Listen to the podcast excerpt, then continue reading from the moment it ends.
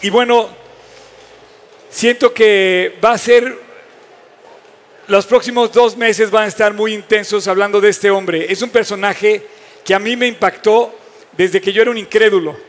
O sea, yo desde chiquito, me convertí como a los 17, 18, 18, pero desde chico yo veía la vida de José, me acuerdo que la vi en una película, la vida de José.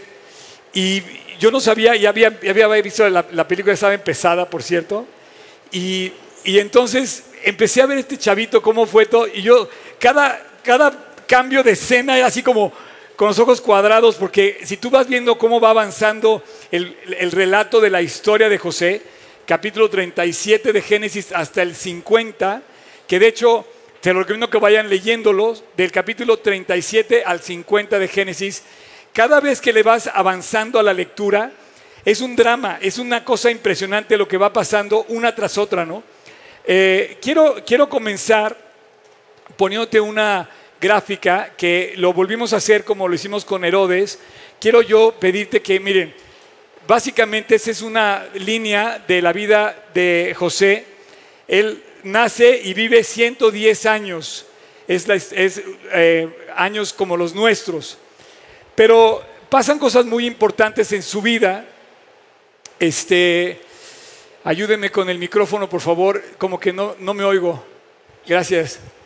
Y en, su vida, quiero decirse así como lo, como lo veo yo, a ver, si han leído la vida de José, a ver si me ayudan a... Obviamente nace a los 17 años, la Biblia cuenta que a los 17 lo echan al pozo. ¿Quién volver a poner nuestro pozo, Job? El puro pozo. El pozo. Y va Imagínense qué buena, qué buena gráfica, tercera dimensión que puso aquí 3D eh, Job. ¿Y el águila? ¿No ven el águila?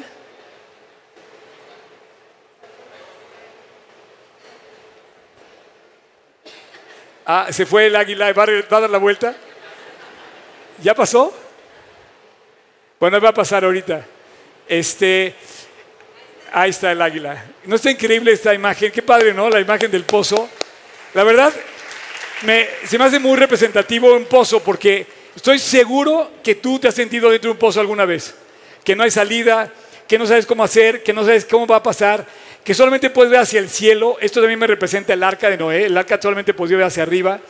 Pero bueno, vamos a seguir hablando de esto. ¿Podemos volver a poner la, la cronología, por favor? Ok, a los 17 años, ahorita vamos a contar la historia, él entra. Esto que está marcado con este color son los 13 años de, prueba que pasa como esclavo y después como prisionero. En, este, en esta etapa se dan los sueños, sus propios sueños, antes de que lo echaran al pozo, después los sueños famosos del copero, del panadero y del faraón. Estoy seguro que él escucha al copero y al panadero dos años antes, a los 28 años.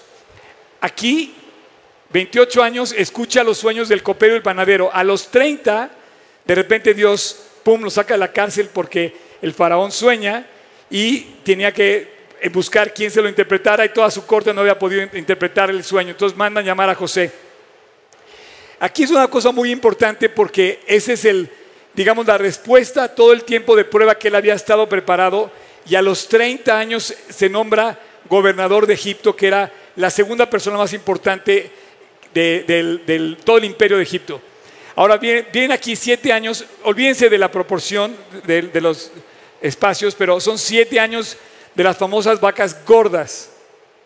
Luego siete años hasta el 44 de las famosas vacas flacas, pero a los dos años de, las, que terminan las, o sea, comienzan las vacas flacas, es cuando en Canaán la familia empieza a tener hambre, y Jacob dice, vayan a buscar a Egipto alimento, porque en Egipto sí hay alimento. Entonces, hay dos viajes que hace la familia de Jacob. El primero no se revela a ellos, pero los reconoce que son sus hermanos.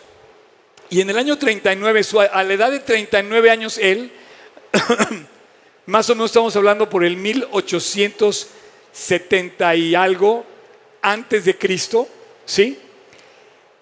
Se revela, se revela a sus hermanos y manda traer a su papá y a toda la familia de Israel a Egipto. Esto es un acontecimiento histórico en la vida de Israel, porque Aquí comienzan los 400 años de la historia de Israel en Egipto.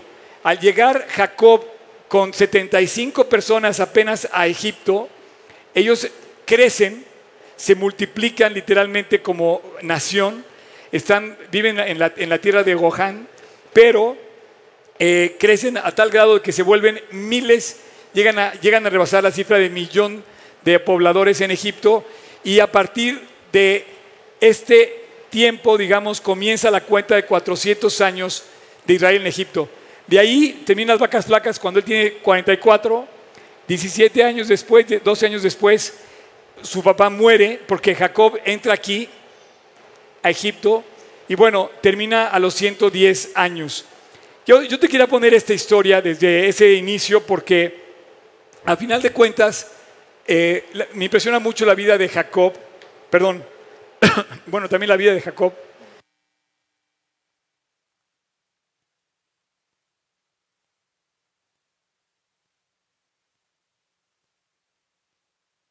portado bien, no me he cuidado mi garganta, como este, ya me tengo que cuidar, si no, no sé qué va a pasar. Pero bueno, la historia de este hombre es fascinante, verdaderamente fascinante. Te voy a leer algo que dicen de él, muchos años después, como dos mil años después, lo que dicen de él, y lo relata precisamente un gran creyente, que para mi gusto, yo creo que él estaba pasando por una prueba. Esteban, ¿alguien se llama Esteban aquí? No hay ningún Esteban. Esto, Esteban. La primera vez que vienes, ¿verdad? Bienvenido, Esteban. Ya te ventaneé. Bienvenido, ¿eh? Bueno, Esteban es un nombre que viene en la Biblia y este hombre era, fue un mártir porque fue de los primeros que mataron, perdón, pero lo mataron, por, por ser un testimonio valiente de Cristo. O sea, este hombre no se anduvo por las ramas, fue un gran, eh, digamos, testimonio que hablaba de Cristo. Entonces, cuando a él lo van a apedrear, porque lo, así, lo, así es como lo mataban, así es como lo iban a matar a Esteban, estamos hablando de por ahí del año 30, quizá 35, 40 después de Cristo, él antes de que lo apedrearan, empieza a dar un mensaje que fue como una defensa, pero a la vez no se defendió. Al final de ese mensaje lo matan. Pero yo creo que en el relato que él hace, él relata toda la experiencia del pueblo de Israel como el testimonio fiel de Dios hacia sus hijos y menciona en un buen tramo de su defensa, de su speech, menciona a, José como, alguien que lo alienta en su en su forma de haber pasado por una prueba. Porque si tú has leído la historia de José, José estuvo 13 años preso a consecuencia de la envidia de sus hermanos que no lo podían soportar y querían matarlo. Como no lograron matarlo porque el hermano mayor impidió que lo mataran, lo echan a un pozo y después de ahí los demás dicen vamos a venderlo como esclavo. En aquel entonces había esclavitud, lo venden como esclavo y finalmente pasa una serie de cosas que ustedes ya conocen, el drama de la esposa de Potifar, que vamos a hablar próximamente, un acoso sexual muy fuerte que tuvo, al cual él se rehúsa por amor a Cristo y cae preso. Hubiera sido sentenciado a muerte, pero yo creo que Dios estaba con él, como bien dice la Biblia, y no lo matan, eh, condenado por esta acusación que le hace la esposa de este señor, eh, y lo llevan a la cárcel. Pero esos 13 años en la cárcel, José padecía injustamente. Y yo no sé cuánto dura una prueba para ti, pero mira, uno, dos, tres, cuatro, cinco, y no estoy contando, no estoy aprendiendo a contar, ¿eh? Seis, siete, ocho, nueve, diez, once, doce, trece. Se oye largo, se oye largo decirlo, pero no son ni días, ni semanas, ni meses. Trece años donde él sabía todos los días que se levantaba que estaba sufriendo una injusticia, porque venía de, una, de un hogar donde su padre lo amaba y él todos los días se levantaba y la tentación más grande quizás no fue la de Potifar, que aparte era otra, otra injusticia, sino quizá la tentación más grande fue que él tenía eh, sobre su conciencia, sabiendo él que era injusto lo que estaba pasando. Era muy injusto. Yo no sé si tú te has, te has vivido esas injusticias, ¿no? Por ejemplo, eh, un secuestro. Es una tremenda injusticia, ¿no? Eh, que, una persona se atente contra tu libertad es una injusticia, una injusticia inexplicable no se puede conceder ninguna razón a algo así. No existe forma de razonar la justificación de algo así. Sin embargo, mucha gente, miles de personas mexicanas han padecido eso. ¿Y qué pasa con un hombre que pasó, que pasó lo mismo en el pozo? Bueno, pues tenemos mucho que aprenderle a José. Así que José, en este relato de aliento que yo pienso que Esteban cuando lo menciona, como que se acordaba, nada más que lo hizo con voz alta, ¿no? Si Dios bendijo a José en la cárcel, seguramente tenía un plan y empieza a relatar la historia. Estoy hablando de, otra persona que relata la historia de José, como lo que yo quiero hacer ahora durante los próximos dos meses. Dice, y después, eh, acá, y así Abraham engendró a Isaac, Isaac engendró a Jacob. Entonces empieza la historia, empieza a relatar la historia de quienes engendraron los padres, Abraham, Isaac y Jacob. Y dice, y Jacob a los doce patriarcas, a las doce tribus de Israel, las doce divisiones, hasta la fecha esas doce divisiones son muy eh, estrictas y se siguen en el territorio de Israel y todo el mundo sabe de quién viene. Dice, los patriarcas movidos por envidia vendieron a José para Egipto, pero Dios estaba con él. Y yo quisiera decirte que en medio de todo este drama, eh, esta frase que Dios estaba con él se me, hace, se me hace espectacular, de verdad. Si tú lees esta frase que dice, los patriarcas movidos por envidia vendieron a José para Egipto.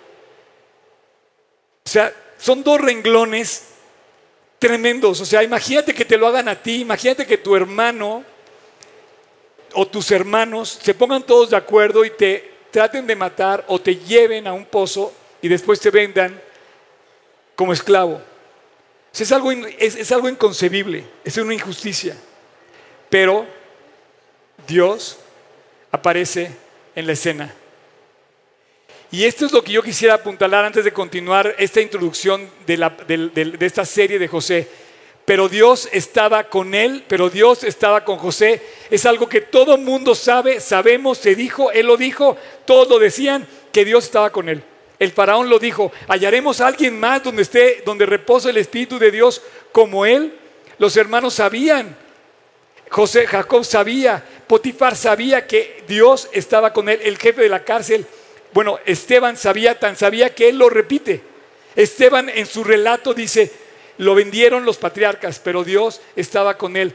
Yo no sé este, estas cuatro letras, el valor que tengan en tu vida, pero, pero, pero Dios estaba con él. No sé qué tanto valor tengan estas cuatro sencillas letras. Esta palabra, pero. Porque si tú vienes con un problema con tu hermano, pero Dios está contigo. Si tú, tienes, si tú vienes con un problema económico, familiar, un quebranto del corazón, una, una, una queja, un, un dolor físico, una enfermedad física, pero si Dios está contigo, esa es la gran diferencia. Esto que parece un relato sencillo, es la gran diferencia en la vida de una persona. Yo te pregunto si Dios está contigo. Es el momento de hacernos esta pregunta tú y yo. Porque cualquier cosa puede estar pasando en tu vida, pero si Dios está contigo, el final va a ser una cosa increíble. Yo puedo tener muchos problemas, puedo estar dentro de un pozo, pero si Dios está conmigo, Él tiene un plan, tiene el control, es todopoderoso, Él sabe lo que hace, Él me puede sacar, para Él no hay nada imposible, por eso, si Dios está conmigo, eso es lo que se trata esta plática. Toda la serie va subrayada, va eh, delineada con esta frase, que Dios estaba detrás de todo lo que estaba pasando en la vida de este hombre. Yo te quiero preguntar,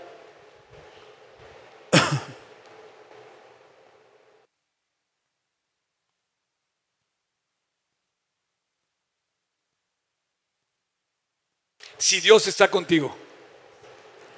Esta es la pregunta que yo quisiera que nos, que nos eh, eh, evitáramos eh, contestarla por default o por guion o, contestarla así, Dios está conmigo desde que nací. No. Es que tú desde que naciste no escogiste estar con Dios. Dios ha estado, digamos, presente, ha estado, digamos, como dueño del universo, como Señor de señores de todo. Él es el que hizo la creación, Él te hizo a ti y a mí, Él ha estado ahí, sí ha estado ahí. Pero si estás contigo, en tu corazón, si tú has entablado una relación personal con Él, esa es la gran diferencia. Y aquí es donde yo quisiera ser muy puntuales con las personas que están por primera vez. Esteban, yo no sé, no conozco tu corazón, pero Dios sí lo conoce. Y de hecho, a lo mejor unos que han venido, pero también yo no conozco su corazón, yo te quisiera nada más decir, si tienes la seguridad, puedes quitar todo lo demás y dejar, pero Dios estaba con él. Si tienes la seguridad de que Dios está en tu corazón. Dice la Biblia que de tal manera amó Dios al mundo que dio a su Hijo unigénito para que todo que en Él cree no se pierda, mas tenga vida eterna. Porque aquí dice Él, yo estoy a la puerta y llamo. Si alguno se oye mi voz y abre la puerta, entraré a Él y cenaré con Él y Él conmigo. Una relación, una amistad profunda. Dios, ¿qué pasó con mi versículo, champ? Ah, me encanta este Luis, la verdad es lo máximo. Eso, pero Dios estaba con él. Esa es parte de la historia. Yo te digo una cosa, yo puedo estar pasando por cualquier problema, pero sé que Dios está detrás. Tengo la seguridad absoluta de que Dios está ahí. Y yo no quisiera avanzar sin hacerte un recordatorio de la importancia que tiene esto en tu vida. Dios pudo haber estado presente, pero que esté en tu corazón depende de ti. Porque estuvo tan presente cuando pecaste, que sí estuvo presente. Tú y yo hemos pecado. Y en ese pecado Dios estuvo de testigo, estuvo presente. Pero te ofrece una relación personal de rescate del alma, de rescate de la persona, de salvación, para aquella persona que lo acepta. Entonces yo quisiera nada más decirte, antes de avanzar, que si no está Dios contigo, la Biblia dice que estamos muertos en nuestros delitos y pecados. He aquí yo soy la puerta y llamo. Si alguno oye mi voz y abre la puerta, entraré a él y cenaré con él y él conmigo. Dios no vino a buscar religiosos, no vino a buscar soldados, no vino a buscar empleados. Dios vino a buscar amigos y vino a salvarlos para que esos amigos tuvieran un amor. Ese es el primer mandamiento, amarás a Dios sobre todas las cosas. El primer mandamiento es amar, no servir, no, no es que tú ames, vivas, anheles la presencia de Dios en ti. Esta es la característica de la vida de José. Que Dios estaba con José es la garantía, la comprobación de que todas las cosas ayudan a bien a todos los que aman a Dios, dice Romanos. ¿Quieres poner el, libro, el versículo de Romanos? Dice que para todos los que aman a Dios, todas las cosas ayudan a bien. Así es que si Dios estaba con él, sabemos que los que aman a Dios, todas las cosas, todas, ayudan a bien. Esto es a los que conforme su propósito son llamados. En esta comprobación de que Dios estaba con él, yo quisiera pedirte que te des cuenta de que Dios sí ha estado contigo en los momentos en los que tú inclusive has pecado, pero no ha estado contigo en tu corazón hasta el día en que tú le pides perdón y te arrepientes. Yo quisiera tomarlos unos momentos en este momento para recordarte tu necesidad de arreglar tus cuentas con Dios.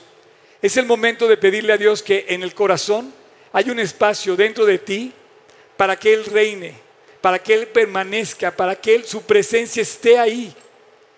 Así es que si tú has pecado, tienes la misma necesidad de Dios de que su presencia limpie tu corazón.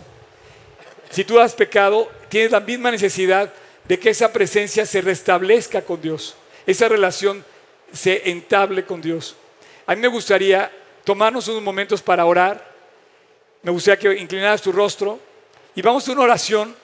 Y yo quisiera invitarte a que si tienes duda de que Dios está en tu corazón, de que tienes duda de que le hayas pedido perdón a Dios, yo quisiera pedirte que ahorita, en este momento, y si tú me estás viendo por internet, es también para ti este llamado, reconciliarte con Dios para que Él esté contigo y para que tú estés con Él. Y esta amistad comience en este momento, en el momento que le pidas perdón, que te reconcilies con Él. Así es que si tú quieres, en este momento, te invito a que hagas esta oración. Con toda libertad es tu oportunidad.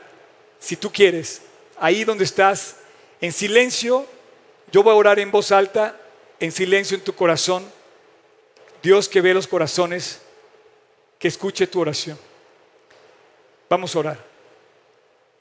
Señor Jesús, gracias por recordarme hoy que necesito arreglar mi vida delante de ti.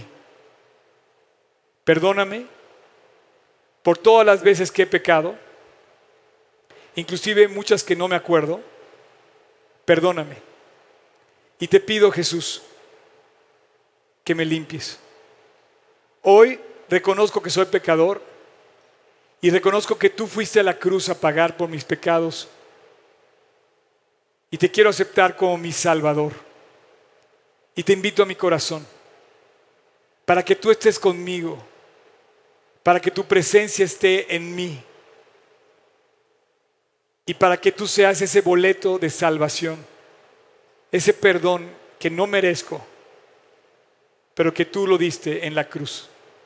Hoy te invito a mi corazón, Jesús para que tu presencia esté ahí y desde hoy quiero caminar contigo todos los días del resto de mi vida. Te invito hoy como mi Salvador y te invito hoy como mi Rey y mi Señor. Y te doy gracias por haber ido a la cruz a morir en mi lugar. Te lo pido en tu nombre, Jesús. Amén. Bueno, pues si Dios está en tu corazón, esa es la diferencia. Puedes volver a poner el versículo, eh, es el 9 creo de Romanos. Los patriarcas movidos a envidia vendieron a José para Egipto, pero Dios estaba con él.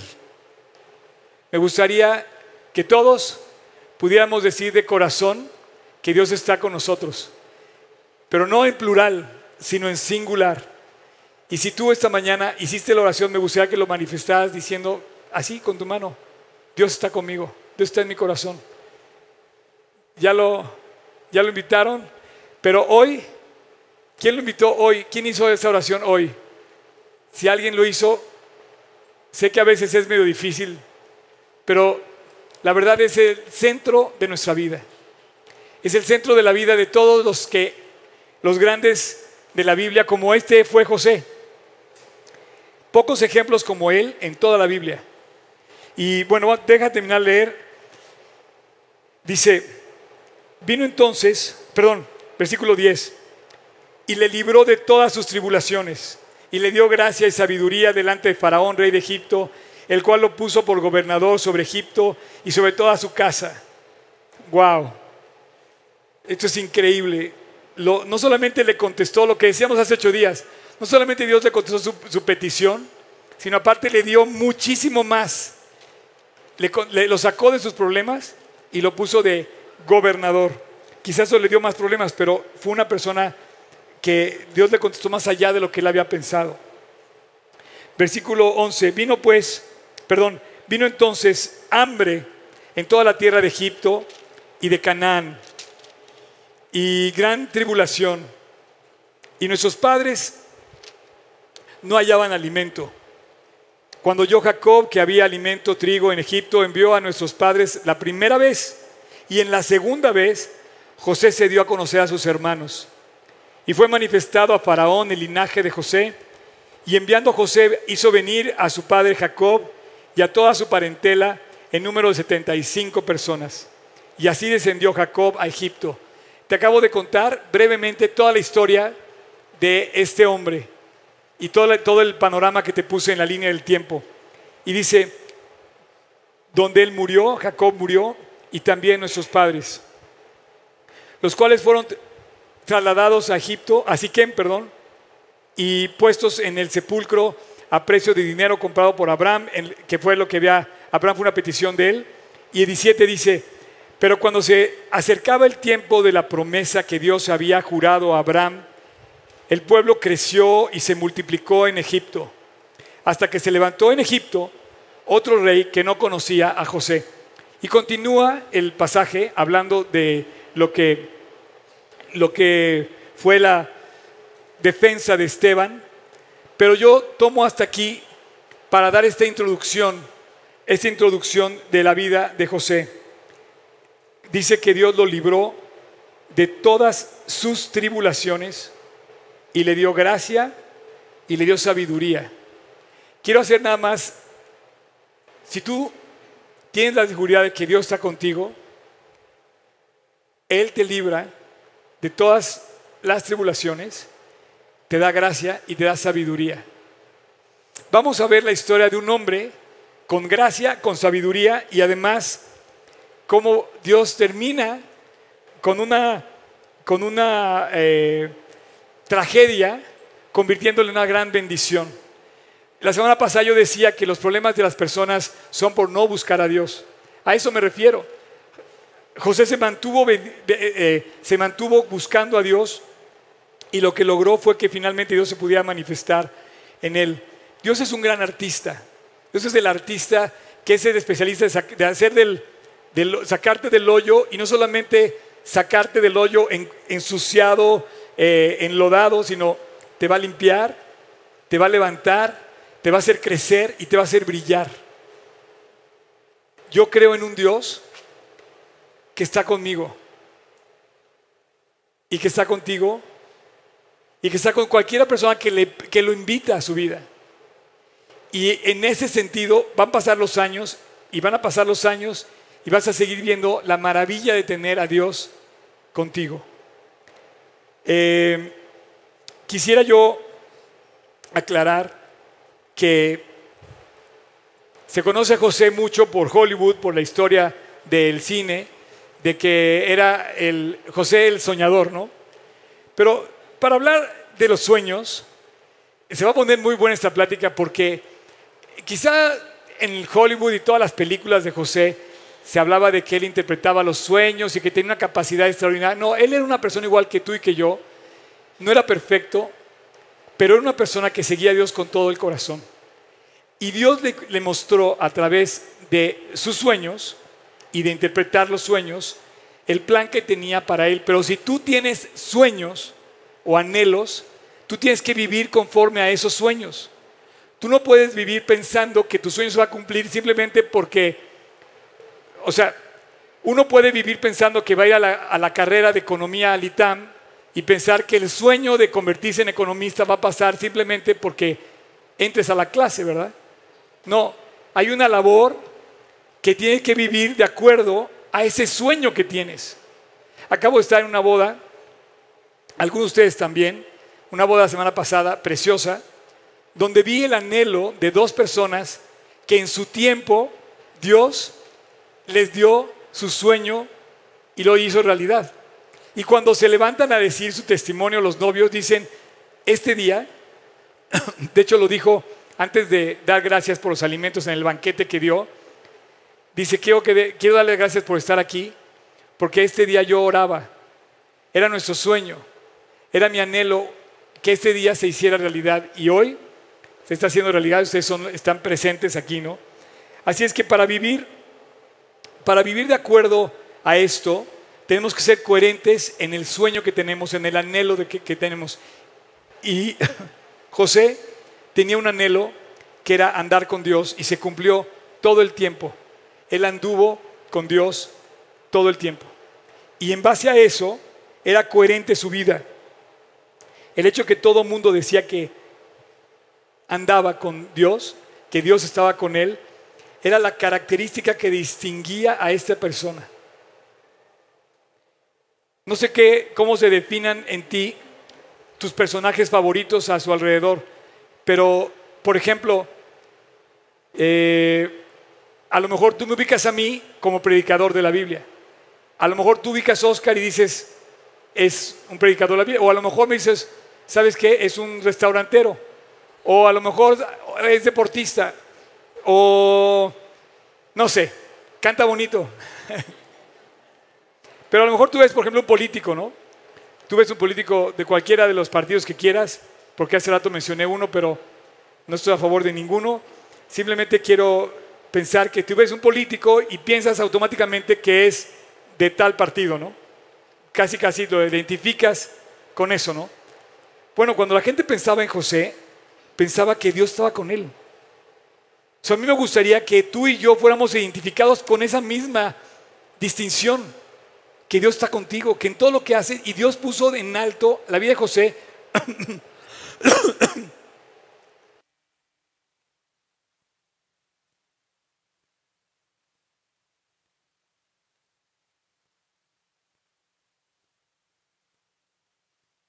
Dios puso en alto la vida de José porque también José puso en alto siempre a Dios. Así es que era coherente que él andaba con Dios y así lo decía. Y sus sueños, los sueños de José, eran coherentes a lo mismo. Eran coherentes a lo que él vivía, a lo que él pensaba, a lo que él deseaba y a su fe con Dios, a su deseo de vivir con, Dios. Todo mundo lo refería así. Eh, así que la historia de José es una comprobación de que esos sueños no nada más eran una cosa que yo soñé, porque él soñó, fíjate, él soñó unas pajas de trigo o soñó unas estrellas, pero ni se convirtió en estrella, ni se convirtió en paja de trigo, se convirtió en el primer ministro de Egipto. Entonces no era que estaba interpretando el sueño de lo que iba a ser, no, no, no voy a hacer un...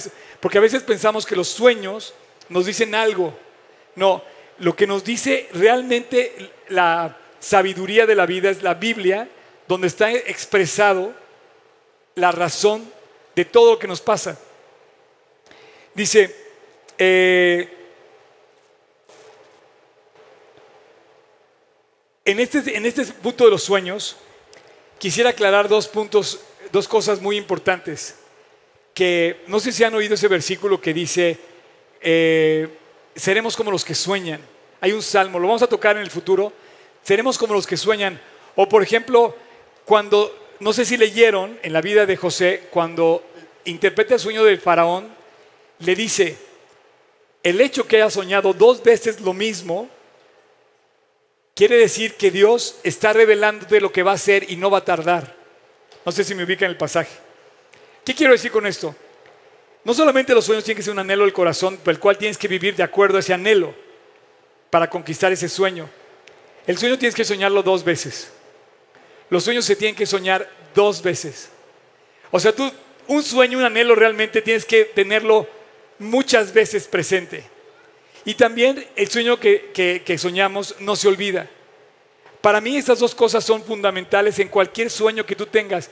Tú quieres ser, el otro día les conté que conocí una persona que quería ser presidente de la República. Y dije, bien, eh, digo, llevo 10 años orando por, por ti. Quizá tú seas ese presidente de la República. Un chavo de 19 años que dijo, yo sí quiero ser presidente de la República y me voy a preparar para ser presidente de la República. Y voy a estudiar y voy a hacer... Este cuate está, eh, está siendo coherente a su sueño. Lo soñó dos veces, dice, y lo mantiene y no lo olvida. Y cada año que pasa sigue presente su sueño. Entonces yo te puedo decir, que si tienes un sueño no solamente es algo que tú tienes que vivir acorde, sino tienes que vivir algo que no se te olvida. Muchos tienen sueños que la verdad es como un niño con la paleta, ¿no? Le enseñas la paleta, pero después le muestras un helado y se le olvidó la paleta. Pero no, no podemos ser así. Tenemos que ser consistentes en lo que soñamos. Y lo segundo es de que realmente se haga muy presente esto. Ahora, yo quisiera pensar inspirado por lo que vi en José, que tú puedes tener un sueño ser presidente de la República. O quieres a lo mejor hacer un maratón. O por ejemplo, este, crear tu propia película. Yo conocí a un cuate que dice, voy a hacer mi propia película, voy a convertirme en un productor mexicano y aunque me vaya mal, yo quiero hacer mi película. La gente tiene sueños, ¿no? Y yo no sé, pero bueno, tu sueño principal debe ser que toda tu familia te convierta, por ejemplo, que tus amigos conozcan a Cristo. Tu sueño, tu anhelo más profundo debe ser que todos tengan esa presencia de Dios en tu vida, en su vida. Pero si tienes otro sueño como estos, yo quisiera, o cualquiera, Yo quisiera que pensaras en Dios como lo que realmente es. Es el Dios que puede cumplir tus sueños. Al yo predicar a Cristo, estoy hablando de algo que sé que no estoy haciendo en vano. Al usar estos sonido increíble, lo que sea, sé que estoy sacando provecho para predicar a Jesucristo, el Dios de lo imposible. Estas mismas bocinas hablan del testimonio que es. Me acuerdo cuando hicimos esto, me acuerdo que los arquitectos decían, ¿cómo? ¿Quieres hacer esto no tienes dinero? No, pero tengo un Dios muy grande. O cuando se casó un amigo que dijo, ¿sabes qué? No tengo nada que ofrecerte, pero solamente tengo mi corazón que está en las manos de Dios y Dios nos va a sacar adelante. Y hoy este, este cuate no sabe el testimonio que es, pero no tenía ni su colchón cuando se casó. Cuando tú crees en Dios, una de dos, o es un título nada más de boca para afuera, o es el Dios todopoderoso que puede cumplir tus sueños. Y si yo sé que este hombre de verdad quiere ser presidente, un día lo vamos a hacer, lo vamos a ver siendo presidente. O lo vamos a ver fuera del problema, o vamos a ver que tú terminas de pagar tal cosa, pero Dios cumple los sueños. Dios es un Dios todopoderoso y me, y me encanta que hablemos de una persona soñador. No, no, no, espérate, vamos a poner los pies en la tierra y vamos a hablar de que cumple todo que hace realidad. No vamos a hablar del soñador, vamos a hablar del que hace realidad tu sueño, que se llama el Dios Todopoderoso. Y ese estaba con José. Y por eso José pudo ver su vida transformada y por eso puedo yo predicarlo hoy a ti y hablar a un mundo que la verdad me encanta pensar que podemos tener sueños. Con la edad, con la edad, normalmente tiendes a cansarte, tiendes a agotarte más fácilmente. Pero te voy a decir una cosa, con Cristo las fuerzas se renuevan como las del águila. Dice, vas a correr y no te vas a cansar, vas a caminar y no te vas a agotar. ¿Por qué? Porque los que esperan en Dios tienen al Dios Todopoderoso de su lado. Así es que yo hoy estoy expectante de ver, como les decía la semana pasada, lo que va a hacer Ahora, aclarando todo esto de los sueños, y vamos a hablar de los sueños que era el soñador, pero no era el soñador como lo vemos en Hollywood, sino era el hombre que puso su confianza en aquel que sus sueños los podía hacer realidad, ¿ok? José puso su confianza en alguien que podía hacer realidad sus sueños y los hizo mucho más allá de lo que él podía hacer. Ahora miren, no sé si ven esta maravillosa imagen que puso para la, para la serie de hoy. Es una especie de de polígonos que simbolizan las dos estrellas, que eran los doce hijos de Jacob, con la luna y el sol, que era el sueño que ve, y José está en medio, ¿no? Dice, soñé que había once estrellas y la luna y el sol y se inclinaban ante mí. Bueno, esa es la representación que hicieron acá el grupo técnico de la, de la imagen, ¿no? del sueño. Y, y yo no sé cómo se imaginó José que un día se iban a inclinar ante él, sus familias, pero la mención de este sueño, de hecho realidad, lo hace cuando justamente se vuelve a encontrar con sus hermanos. Y los hermanos no lo reconocen y lo primero que hacen es inclinarse, hacen reverencia ante él y a él se acuerda de que había soñado que esto iba a pasar. Y dice, no puede ser. Y dentro de él comienza un conflicto, un drama tan grande que decía la Biblia que se iba a llorar al cuarto y salía otra vez y veía a los hermanos, usaba un intérprete, volvía a ir. Es fascinante su vida. Pero yo me pregunto, o sea, José es el onceavo hijo de una familia que tuvo cuatro esposas.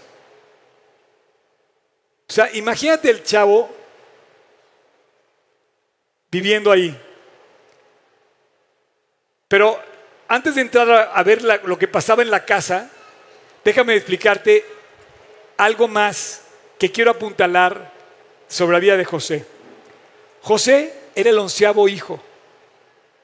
¿Sabes qué me impresiona esto? Que él es una de esas personas que vale la pena que existan. Porque después de diez que le armaron una vida imposible al pobre de Jacob, tener uno más era como, pues ¿para qué no? O sea, en un mundo desquiciado y sin esperanza, tener 11 hijos es como too much. O sea, es como, como no es necesario, ¿me entiendes? O sea, ¿para qué quieres tener 11 hijos en un mundo como el que vivimos? Alguien tiene 11 hijos. Este, pero no sé si me, no sé si me, si me siguen. Esto quiere decir algo para mi gusto. Vale la pena que existan ciertas personas. José es un ejemplo de esas personas que vale la pena que existan. ¿Por qué? Porque su presencia en el mundo afectó muchísimo para bien a todo su mundo. Afectó a su familia, salvó a su familia. Eh, fue, historia de la, misma eh, nación, como, nación como Israel. Y hoy en día todavía nos sigue afectando su testimonio para bien. Él influyó al mundo para bien y sembró el mundo para bien. Eso es lo primero que quiero también aclarar. O sea, lo de los sueños. Ahora, vale la pena que exista un cuate así. Y yo quisiera que tú y yo también valiéramos la pena existir. Sabes que hace unos días estaba yo pensando en un, en un conflicto que, me, que me alcanzó, por así decir. Y yo me pude, digamos, como enojar, sí. Me pude como... Y de repente dije entre mí, Dios, la verdad, no me quiero ensuciar con un pleito. Vivo muy feliz ya tú te encargarás de darle a cada quien la razón. No tengo que defender nada y no tengo que agotarme yo en envidia, ni en recelos, ni en rencores y no me quiero ensuciar. Y yo no sé, pero a lo mejor para muchos dirían, no, este cuate no sirve para nada, no tiene carácter. Pero es que pelear no es lo mismo que luchar o enfrentar. O sea, pelear es discutir, pero luchar es alcanzar es, ejercer tu fuerza para alcanzar tu sueño. Y muchas veces, por cualquier cosita, nos desviamos del punto y perdemos el sueño que queremos alcanzar por desviarnos en la tentación. José es un ejemplo de que esas personas valen la pena existir porque siempre su ejemplo fue derechito hacia donde quería llegar. José tuvo un problema en su familia. Mira, vamos a poner otra vez la, la línea del tiempo. Estás ganando al tocayo, ¿eh, Luis? La llevas muy bien. Estos primeros 17 años de José, los primeritos, que son sus años de sueño, de sueños, quisiera yo decirte que para mí, antes de empezar con toda la historia, de aquí acá es algo muy representativo porque es un joven de 17 años. Yo me convertí a los 18. No sé cuántos jóvenes hay aquí, pero veo a muchos jóvenes. No sé cuántos empezaron a predicar ya o cuántos, pero este hombre a los 17 años ya era una persona que se empezaba a distinguir. Es aquí donde tengo el paquete de todo lo que quiero decir. No sé si me alcance, caray, pero bueno. Él toma la decisión desde muy joven de vivir para Cristo. Pero esto, esto se dice fácil, pero significa mucho. Tú en la Biblia encuentras conversiones de todo tipo, presidentes, reyes, esclavos, libres, hombres, mujeres, pastores, pescadores, carpinteros, que se convierten. Pero encuentras un bonche de jóvenes increíbles, increíbles. Por ejemplo, hace, hace un, año estudiamos la vida de Daniel. Ese fue un joven que también muy joven, y también interpretaba sueños, también muy joven decidió vivir para Cristo y andaba con tres amigos. Sus amigos y él se alentaban para Cristo. Sadrach, Mesach y Abednego, tres, cuatro jóvenes. Por ejemplo, hay una, me, impresiona mucho porque cuando Namán el sirio, que, que, habló Alex Trejo cuando yo estaba en Israel, Alex Trejo habló de Namán, ¿se acuerdan de Namán? Bueno, si se acuerdan, la historia que contó eh, Alex cuenta la historia de que la chica que servía en la casa de Namán era una hebrea, que le dijo a su esposa que fuera a buscar Namán al profeta que vivía en Israel, a Eliseo, para que limpiara su lepra. La historia no la tuvo, o sea, no la inicia Eliseo, la inicia es una, señorita jovencita en casa de Namán el sirio que se atreve a decir, oye, yo sé que mi Dios lo puede sanar. y levantó la voz siendo una jovencita. Otro joven, por ejemplo, es el rey Josías, que desde los ocho años dice que rompió con todas las cadenas de maldad de su padre y desde principio de su reinado empezó a sembrar lo bueno. Otros jóvenes, por ejemplo, son todos los apóstoles, especialmente Juan. Juan era un cuate de 17 años. El apóstol Juan, el que escribe, Juan, eh, que también hablamos de él alguna vez hace años, eh, escribe el Evangelio de Juan, las cartas de Juan y el Apocalipsis. Empezó siendo muy joven. Otro joven, por ejemplo, en la Biblia, Timoteo, otro joven, otro joven, un chavito. Y me encanta la historia porque hay un chavito en la Biblia que llevaba su lunch, ¿no? ¿Alguien viene aquí con su lunch ahorita? Y llevaba su lunch y de repente había una multitud, exacto, y, había una multitud de cinco mil personas que solamente se contaban los hombres. Y Jesús le dice, oye, es muy tarde, no quiero que se regrese sin comer. Y todo el mundo dice, sí, pero aquí no hay comida. No hay ni un Oxxo aquí a la vuelta en Galilea para comprar algo, no hay nada. Ni, bueno, el Oxxo se hubiera vaciado, no hubiera alcanzado para darle a cinco mil personas todo el Oxxo. Eh, y dice, pero hay un niño que trae aquí cinco panes y dos peces. Y los mismos apóstoles lo desprecian. ¿Qué es esto para tantos? Fíjate que muchos jóvenes, para muchas personas, son irrelevantes, pero para Dios no. Según la apariencia de este chiquito y de muchos jóvenes, uno no tiene, un jovencito no tiene ningún valor, no tiene ningún puesto político, no tiene ninguna empresa, no, a lo mejor su máximo es hacer, no sé, algo en casa. Pero según la apariencia de los hombres, los jóvenes no, representan mucho, pero hay jóvenes que tienen un valor incalculable, que ahorita todavía no representan mucho, pero tiene un potencial tremendo. Jóvenes, vuelvo a poner otra vez la imagen. Jóvenes ilustres, 17 años es la, edad clave, por así decirlo, ¿no? Si ya te pasaste los 17 y no estás viviendo para Cristo, vas tarde. Él ya empezaba a vivir para Cristo desde entonces. Fíjate que te va la historia. Ahora sí va la historia, ¿ok? Vamos a empezar. Esta es la historia de Jacob. Capítulo 37, versículo 2. Qué curioso que dice la historia de Jacob y comienzan hablando de José. Mira, ponlo. Esta es la historia de la familia de Jacob. José siendo edad de 17 años. ¿Alguien tiene 17 años? A ver, con toda eso, bien, levántelo bien, bien, bien más. ¿Alguien es más chico de 17 años? Más chico de 17 años. Bien. Un aplauso para todos los que están aquí menores de 17 años. Te voy a decir algo, jóvenes, jóvenes, es para ustedes y para los no tan jóvenes, aunque tengas 80, no importa, pero empezar joven te vas a ahorrar muchas broncas, muchísimas. Quiero decirte la familia que estamos hablando. Para mí, ve la importancia de Dios, cómo representa la historia. Esta es la historia de la familia de Jacob. Y dice, José, ¿cómo? El onceavo hijo comienza la historia, sí, el onceavo hijo comienza la historia. José tenía 17 años y apacentaba las ovejas de sus hermanos, con sus hermanos.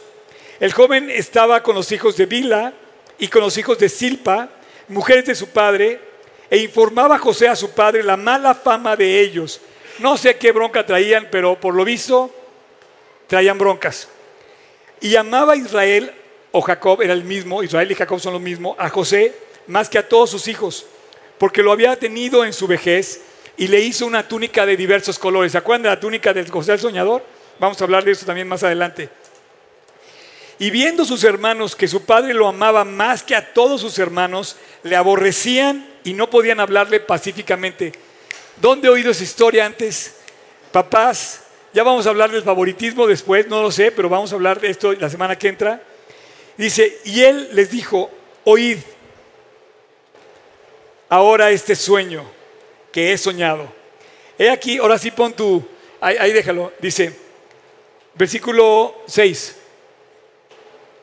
Y él les dijo, oíd ahora ese sueño que he soñado. He aquí que atábamos manojos en medio del campo y aquí el mi manojo se levantaba y estaba derecho y que vuestros manojos estaban alrededor y se inclinaban al mío.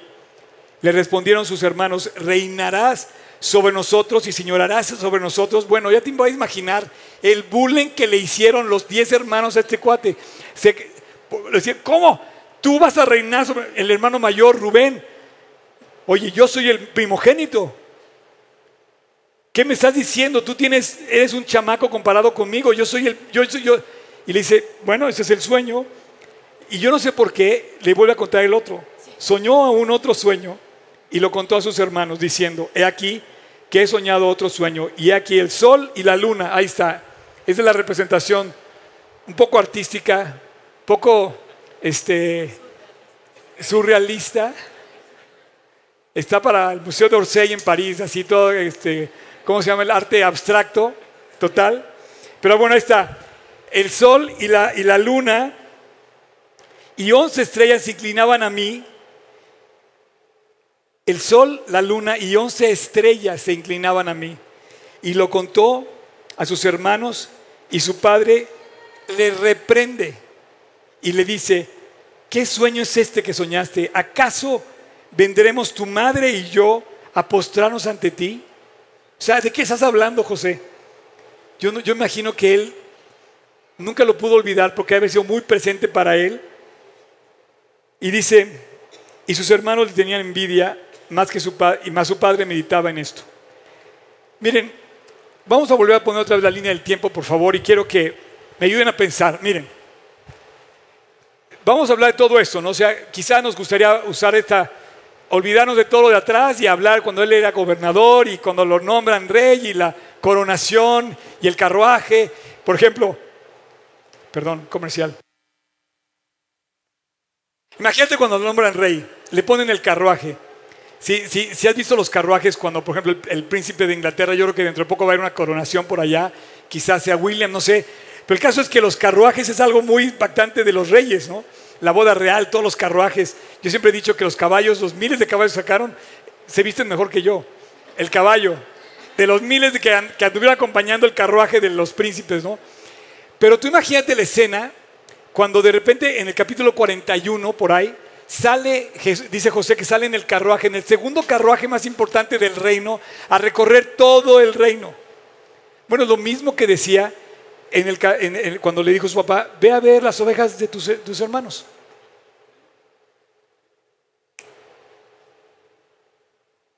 Qué increíble que Dios hable de un punto que yo quisiera enfatizar. Vamos a dejarlo tantito aquí, sobre esto, y quiero nada más terminar su juventud. O sea, todo el mundo quisiéramos empezar aquí con la historia, pero él empieza acá. Yo quería poner aquí drama, triste, lágrimas. ¿Cómo se llaman las novelas de Televisa? Este, el corazón no sé cuál, el este, ya sabes. Pero checa la historia, checa la historia. José era el onceavo hijo, era un chamaquito cuando pasaron varias cosas en su familia. Primero, de repente nace y dice, hoy tengo como que tengo cuatro mamás. Sí, o sea, la primera mamá tuvo cuatro hijos. Lea. No, pues que el suegro la cambió y no sé qué rollo, y te acuerdas de toda la historia. Ok. Después su mamá, su verdadera mamá, no podía tener hijos. Entonces les ocurre la idea increíble que, bueno, solo Dios sabe por qué, que dice, bueno, ten hijos con mi sierva. Y era Bila, y entonces tuvo a los otros dos. Adán y a Neftalí. Y después ya llevaba seis hermanos. Todavía no nacía José. Pero después resulta que Lea tiene envidia, dice, bueno, pues ahora también tiene hijos con mi sierva y con Dila. Y tiene a, los otros dos, eh, Gad y no me acuerdo quién más. Ya llevaba ocho hermanos, todavía no nacía él.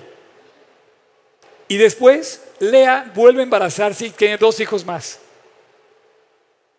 Para cuando nace José, era el onceavo hijo de la, de la cuarta esposa, bueno, de la segunda esposa, de la que realmente amaba a Jacob. Y ya dices, bueno, esto es un drama romántico tremendo y, tremendo, ¿no? Entonces ya te puedes imaginar esa casa con cuatro esposas 10 hijos y todo lo demás. Ya te puedes imaginar.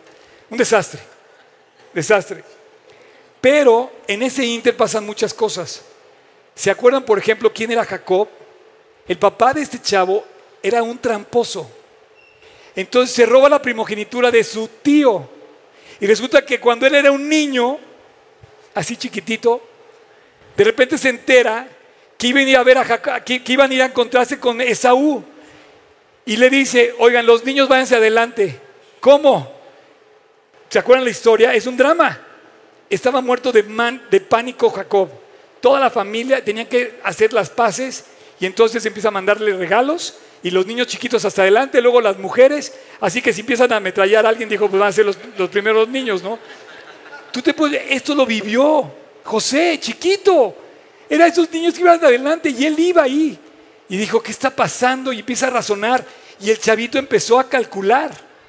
De chavito empezó a pensar en algo que fue muy profundo para él. Entonces se encuentra con el drama de que se reconcilian los tíos, ¿no? el tío se habla con el papá y entonces se hacen otra vez las paces y se vuelven amigos y todo. O otro día que de repente está en su casa y ve llegar a su papá cojeando. ¿No se acuerdan ese día? A ver, ¿cuándo?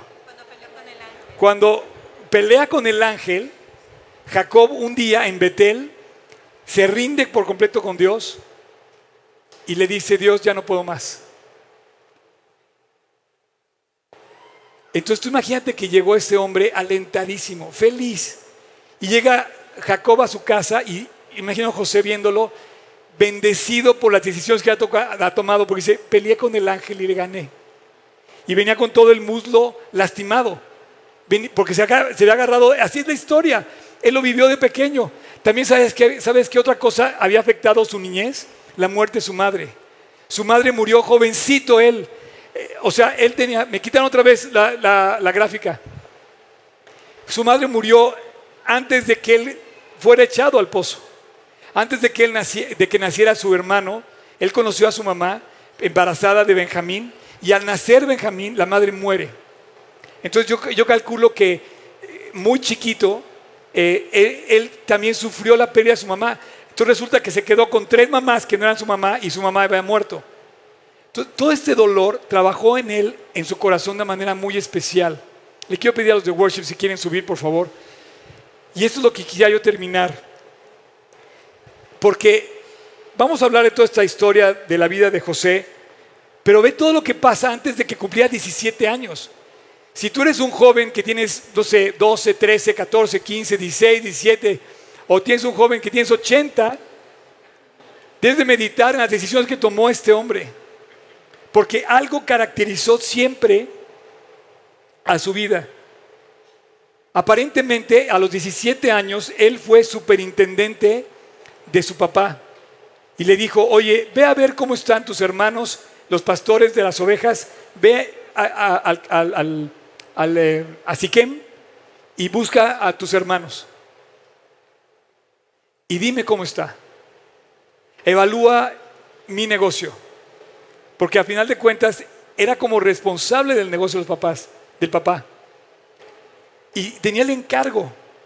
Pareciera que un jovencito de 17 años tenía la responsabilidad más importante que la de todos sus hermanos mayores que él. Y sabes que yo creo que en esta, en esta parte de verlo a esa edad, vemos el carácter que se empieza a formar, escúchame bien, de una persona que tiene el corazón de Dios. Se llama fidelidad. Se empieza a formar en él el carácter de fiel. Sus hermanos le decían que era un chismoso. Los hermanos lo, culpaban y le decían, eres un chismoso. Y decía, no, aguantó el bullying y decía, no, yo vengo a reportar lo que tengo que reportar. Tengo que decir lo que tiene que ser. No voy a esconder lo que está mal. No, eres un chismoso. Y la duda está, ¿Era un chismoso? No. Yo creo que era un hombre fiel. Y un joven que fue fiel en lo poco, le encomendaron cuidar las ovejas de su padre, ni siquiera cuidarlas, era ir a ver y regresar con la noticia. Y de repente, 13 años después, le encomiendan cuidar de todo el reino de Egipto. desde los 30 hasta los 110 años, él fue gobernador de Egipto. Él siempre fue José de Egipto. Y empezó siendo fiel.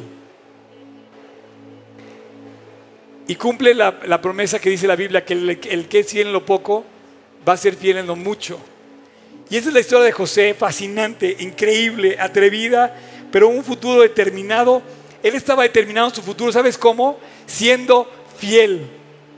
Tú quieres que todo el mundo sea fiel contigo. Tú quieres que tus amigos sean fieles, tu esposa sea fiel. Me, he cansado de decir esto, que tu presidente sea fiel, que tu jefe sea fiel, que tus empleados sean fieles, que tu esposa sea fiel. Tú quieres fidelidad de los demás. Bueno, pues esa es yo creo que es la distinción de carácter más grande que, que podemos tener los seres humanos, ser fiel. Y este hombre comenzó a ser fiel muy joven. Yo, yo pienso que vio ese día llegar a su papá. ¿De dónde viene papá? De Betel. ¿Y qué fuiste a hacer Betel? Luché con Dios. ¿Qué? Y le gané. ¿Cómo que le ganaste, papá? Sí, le gané. Le pedí que me bendijera, le pedí que no se fuera, que me arrancara mis brazos si quiere, pero que no se fuera sin bendecirme. Y me lo concedió. No se fue sin bendecirme. Imagínate la llegada de ese papá a su casa cuando le empieza a compartir a sus hijos lo que había pasado en Betel. Y José estaba así tomando nota. Y decía, wow, yo quiero así, yo quiero ser así, yo quiero eso mismo. Y bueno, Padre, muchas gracias por esta mañana, porque nos estás llevando a entender la vida de un hombre increíble, no más ni menos que nosotros, ni perfecto ni bueno, porque perfecto y bueno solamente eres tú, un hombre de carne y hueso, igual que nosotros. Y nos quieres enseñar a seguir su ejemplo, seguir sus pisadas y aprender de él. Dios, gracias por este arranque de la serie. Te pedimos que podamos seguir sus anhelos y que los hagas nuestros. El compromiso de andar contigo, que la gente diga, pero Dios también anda conmigo. Y Padre, que este inicio de esta serie, no olvidemos que todo lo que va a distinguir este hombre a lo largo de los próximos ocho sesiones que vamos a tener, va a ser la fidelidad de ver el carácter de un hombre fiel, inquebrantable, decidido a vivir para ti, a pesar de todas las tormentas y dificultades que iba a enfrentar.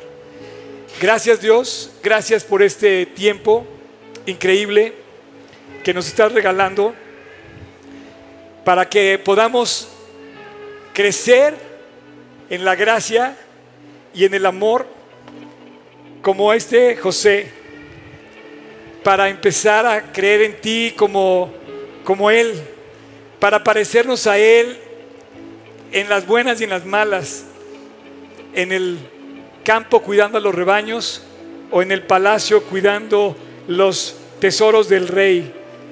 Gracias Dios por darnos tanto a través de tu palabra que vuelve a vivir, a brillar. Queremos seguir aprendiendo Dios. Gracias porque a pesar de las pruebas, cualquiera que sea que estemos viviendo una prueba ahorita, tú estás trabajando para bien. Por más dura que sea la situación, tú vas un día a sacarnos del pozo. Gracias Jesús, eres precioso.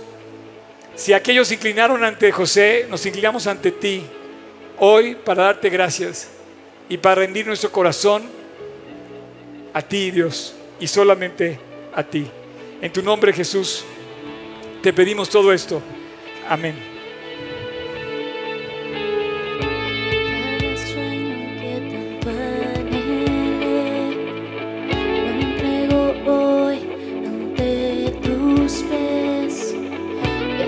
Momentos que me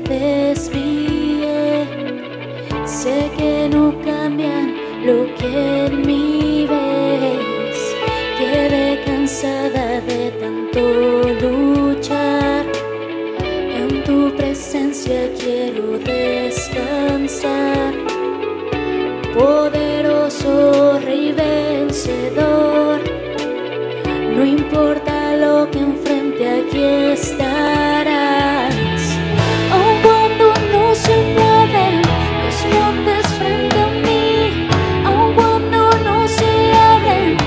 Las aguas hoy aquí,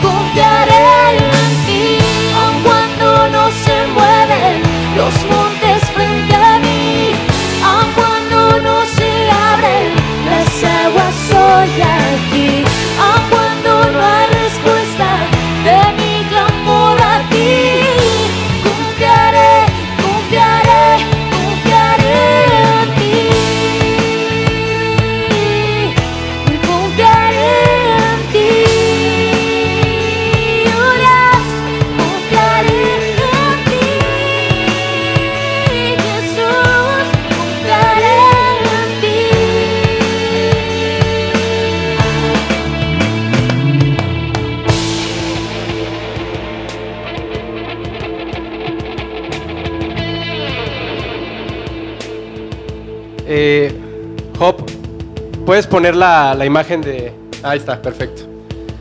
Eh, la verdad esta imagen me, me encantó que hizo Job. Eh, pues habla del pozo en el que podemos estar como, como creyentes y como incrédulos. Eh, puede parecer un pozo muy profundo, pero Dios nos puede sacar de ahí. Entonces, eh, para los que tomaron la decisión y no levantaron la mano, nos encantaría compartir con ustedes. Tenemos un regalo para ustedes. Entonces, por favor, acérquense con nosotros. Nos va a encantar compartir. Este, hay varios del staff que con gusto estamos. eh, si pueden levantar la mano, todos los que están del staff, para que los ubiquen y se acerquen con nosotros. De verdad, que no hay regalo más grande que ese. ¿No? Este, pues a veces pensamos que, pues que no hay una salida, pero, pero Dios, Dios sí la tiene. Sí tiene esa salida. Entonces, eh, acérquense con nosotros. Vamos a cantar una canción más. Y bueno, quiero Ahora sí le ponemos 10 a Luigi, ¿no? Y ahora sí le ponemos 10. Perdón, es que también estoy un poquito enfermo. Oye, Estoy saliendo de mi mala racha también. ¿te interrumpí a decir algo más? Eh, no, Yo, yo quiero preguntarte algo, ven. Ven, Josie. ¿Ya conocen a Josie? Josie, Jessie. ¿Qué más? Janis. Este, oigan, ¿cómo le das para cantar, eh? ¿No, no, no te acuerdas en la semana las letras? ¿Cómo? Te aprendes todas las letras. Oye, es una buena la- labor, ¿eh? Aprender las letras, está padre.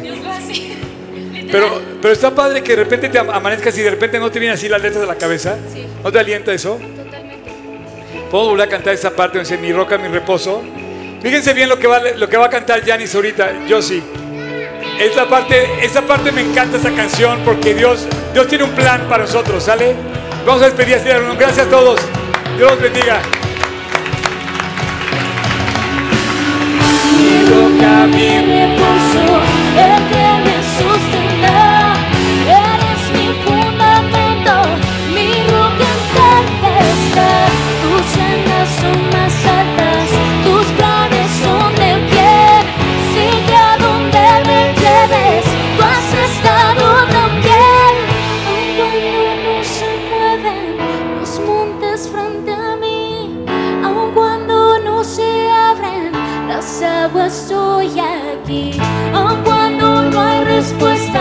de mi clamor a ti.